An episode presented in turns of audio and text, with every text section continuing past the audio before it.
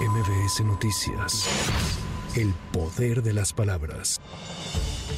Este jueves se realizó el cierre de precampañas a la presidencia de México, las cuales reunieron a militantes y simpatizantes de las distintas fuerzas políticas. La precandidata a la presidencia de la República por Morena, Partido del Trabajo y Partido Verde Ecologista de México, Claudia Sheinbaum, cerró su precampaña en el Monumento a la Revolución. Ahí estuvo acompañada por el ex canciller Marcelo Ebrard, siendo la primera vez en que ambos participan en un acto público tras haber competido en la elección interna del partido. En tanto, la precandidata presidencial de la coalición Fuerza y Corazón por México, Xochil Gálvez, afirmó desde Acámbaro, Guanajuato, que de ganar las elecciones del 2 de junio, asumirá la responsabilidad del gobierno y no verá errores de administraciones pasadas. Por su parte, Jorge Álvarez Maínez realizó su cierre de precampaña a la presidencia de México por el partido Movimiento Ciudadano en la explanada cultural de Monterrey, Nuevo León, hasta donde arribaron personas portando banderas y atuendos en color naranja. Álvarez Maínez estuvo arropado por el dirigente nacional del partido, Dante Delgado, así como por precandidatos a alcaldías, diputados locales y federales, y señaló que México merece ser un país con justicia.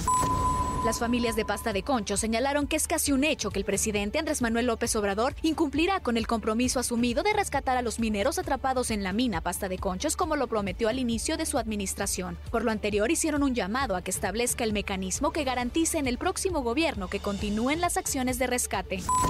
Elementos de la Secretaría de Marina de la Agencia de Investigación de Nuevo León aprendieron a José Alberto García Vilano, alias El Quena, líder de los ciclones, a quien se le vincula con el secuestro de cuatro estadounidenses en Matamoros, Tamaulipas luego de ser detenido en la colonia Lindavista de la alcaldía Gustavo Amadero en la Ciudad de México y tras 54 días de permanecer prófugo de la justicia, el exalcalde de Toluca, Raimundo N., fue ingresado este jueves al penal de Santiaguito, al Moloya de Juárez, en el Estado de México. A las afueras del penal, varias personas le lanzaron consignas. ¡Defienden al pinche delincuente corrupto! ¡Corrupto! También vamos a hacer el protocolo. A mí sí me hizo daño, yo sí puedo acusarlo. En confabulación con la Fiscalía del Estado de México, me crearon una carpeta por el mismo delito que hoy Raimundo Martínez Carvajal viene detenido. ¡Corrupto, corrupto! ¡Se hizo justicia, Raimundo! ¡Veme a la cara, veme a la cara, delincuente! ¡Veme a la cara, delincuente! Para MBS Noticias, Tamara Moreno.